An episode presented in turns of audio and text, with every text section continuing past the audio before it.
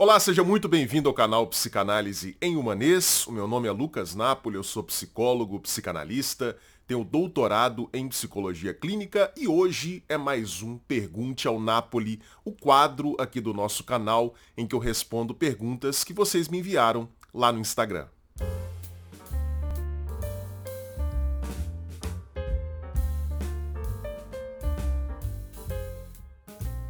Como são vistos os medos dentro da psicanálise?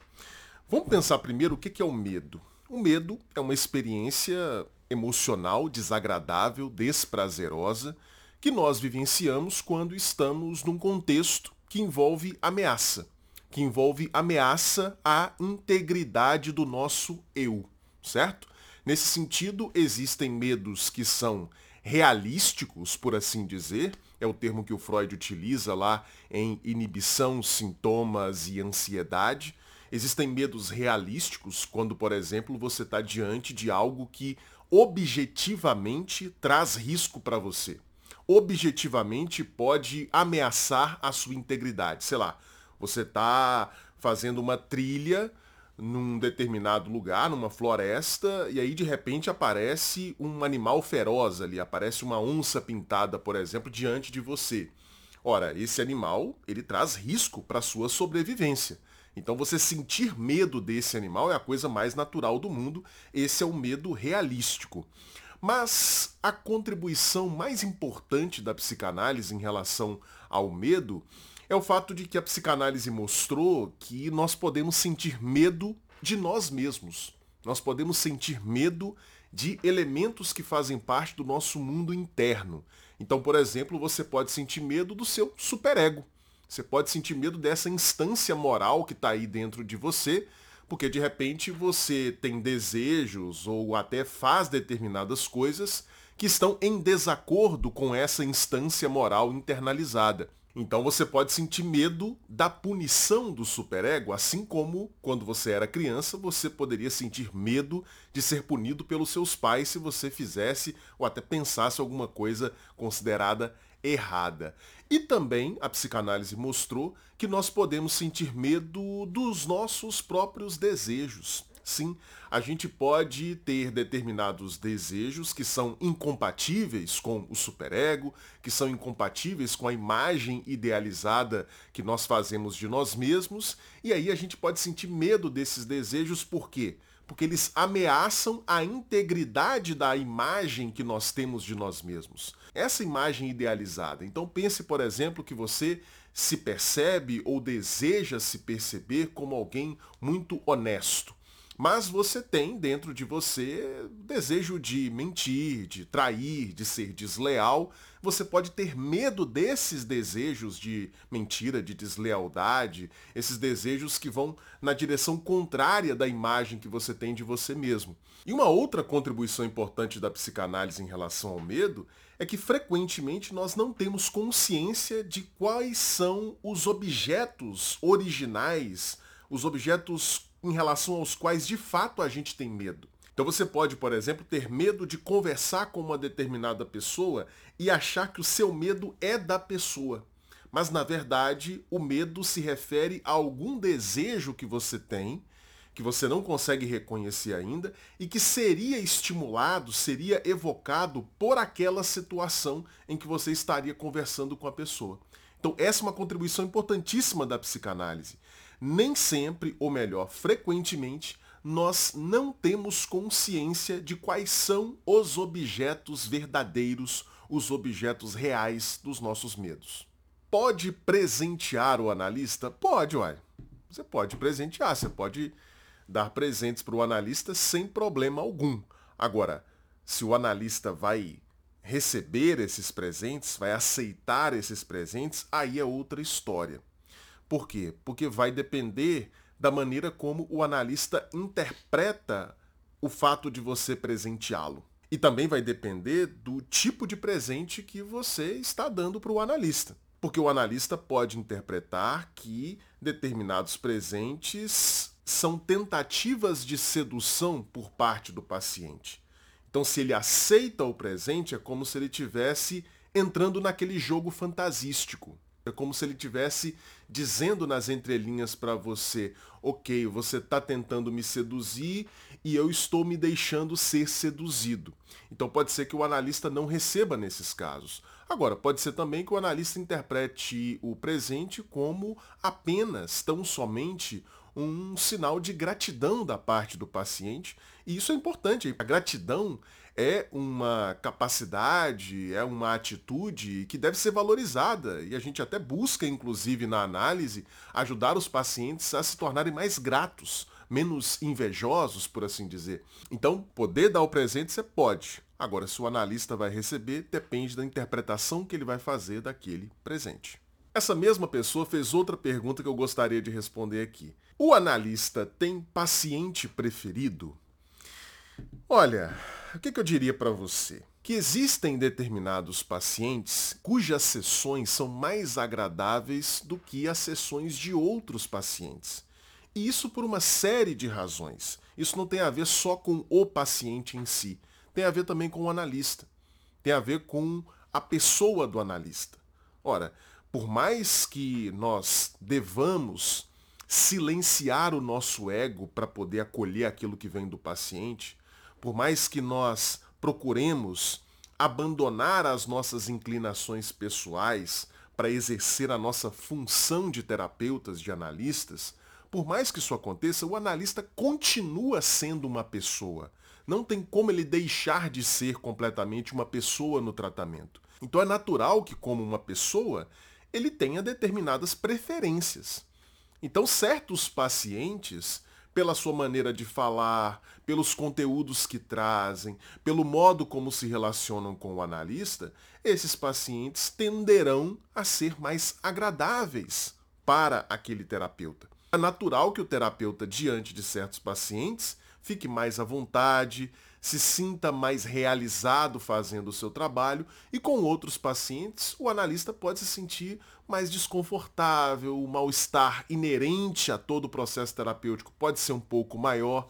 Isso é natural que aconteça. A contratransferência, que é o nome que a gente dá na psicanálise para o conjunto desses elementos que vem da pessoa do analista e que interferem no tratamento, a contratransferência ela precisa ser controlada, manejada, o analista precisa tomar cuidado para não agir com base na sua contratransferência, mas ela não é completamente eliminável. Então é natural que existam essas diferenças na maneira como o analista encara os seus diversos pacientes. Tem pacientes que a gente até se diverte atendendo-os, e tem pacientes cujas sessões são mais complicadas, são mais desprazerosas, mas o que a gente faz, a gente controla essa inclinação pessoal e faz o nosso trabalho da melhor maneira possível. Lucas, poderia falar sobre mania? A mania é um estado exagerado de alegria, de euforia e de atividade. O sujeito, quando está num estado maníaco, ele está muito efusivo, muito alegre, exageradamente alegre e exageradamente ativo. Ele fica hiperativo. Fica querendo fazer muita coisa, comprar muita coisa, de repente pode ficar querendo fazer muito sexo, transar uma vez atrás da outra. O sujeito fica num estado de muita, de excessiva alegria e de excessiva atividade. Como é que a gente pode compreender isso do ponto de vista psicanalítico? A mania é uma defesa. Defesa contra o quê? Defesa contra a culpa, defesa contra a tristeza. A gente está falando aqui de determinadas culpas e determinadas tristezas que são insuportáveis para esse sujeito. É por isso, inclusive, que os estados maníacos geralmente vêm acompanhados de estados depressivos. No transtorno afetivo bipolar, por exemplo, né, no verdadeiro transtorno afetivo bipolar, aquele em que a pessoa vivencia semanas de uma depressão muito forte, muito intensa, muito profunda, e semanas de uma exaltação maníaca extremamente marcada, extremamente visível, no verdadeiro transtorno bipolar, chamado antigamente de psicose maníaco-depressiva, o que, que acontece? O sujeito experimenta um estado de profunda depressão, até que em determinado momento esse estado adquire um grau tal de insuportabilidade que esse sujeito acaba virando para o estado maníaco. E aí ele experimenta os momentos de mania durante algum tempo, algumas semanas, e quando ele retorna para o estado depressivo, ele o faz justamente por se sentir culpado em relação às coisas que ele fez enquanto estava no estado maníaco. Do ponto de vista psicanalítico, usando as categorias psicanalíticas,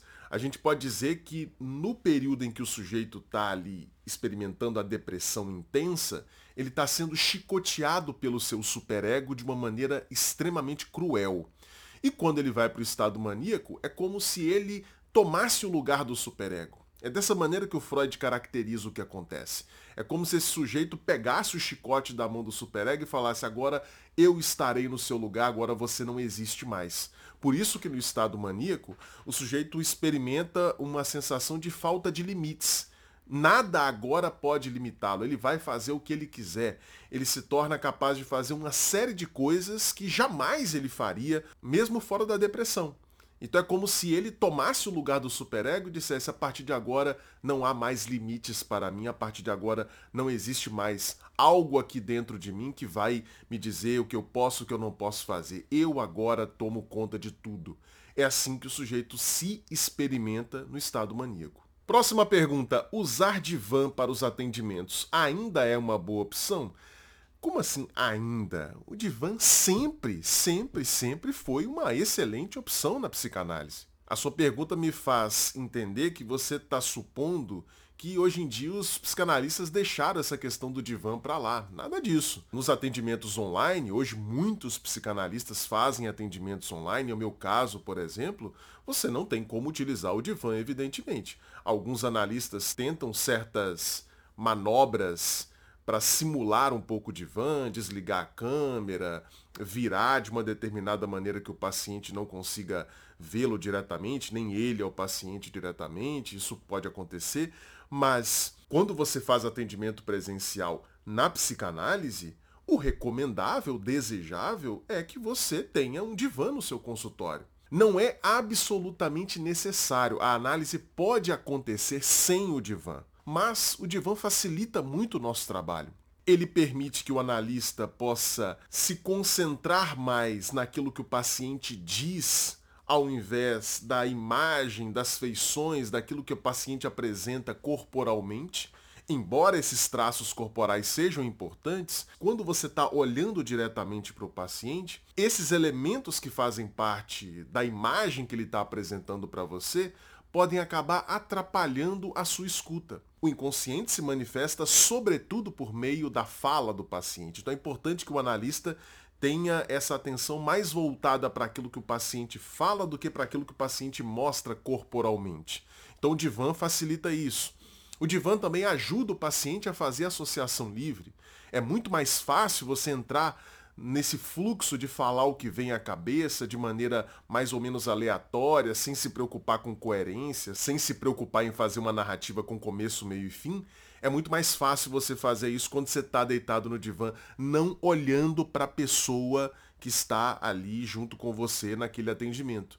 Então, o divã facilita muito o trabalho analítico e se você faz atendimento presencial, é muito recomendável, é quase indispensável a presença de um divã para que o seu trabalho possa ser verdadeiramente caracterizado como psicanalítico.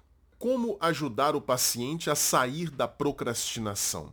Na psicanálise, a gente nunca vai buscar diretamente ajudar a pessoa a perder um determinado sintoma específico. Por quê? Porque nós entendemos que o sintoma é só a pontinha do iceberg. Então, se o sujeito chega para você se queixando de procrastinação, ah, eu sou um acadêmico e eu não consigo fazer os meus trabalhos dentro do prazo, eu sempre acabo atrasando muito, deixando para a última hora, eu tenho que virar à noite, fico naquela adrenalina para conseguir fazer o trabalho, eu gostaria de fazer as coisas de uma forma mais paulatina, eu gostaria de não deixar tudo para a última hora.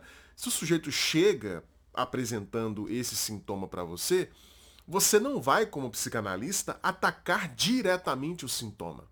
Você vai convidar essa pessoa a falar o que vem à cabeça. Você vai convidar essa pessoa a falar sobre a sua vida, sobre si. E aí você vai perceber que esse sintominha aí da procrastinação é apenas a ponta do iceberg de uma série de coisas que estão presentes na vida desse sujeito. Pouco a pouco vai se revelando, tanto para você quanto para o paciente, o que está por trás dessa procrastinação. Quais são os conflitos, de repente, que esse sujeito vivencia dentro de si e que são, de alguma forma, resolvidos pela procrastinação. Ou seja, ele procrastina as suas atividades profissionais. Mas pode ser que os motivos que estão por trás dessa procrastinação não tenham absolutamente nada a ver com a dimensão profissional.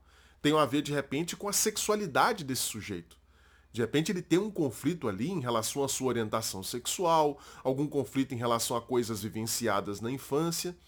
E a procrastinação no trabalho vai se revelando de repente para você e para o paciente como apenas um símbolo, um símbolo desse conflito que ele vivencia.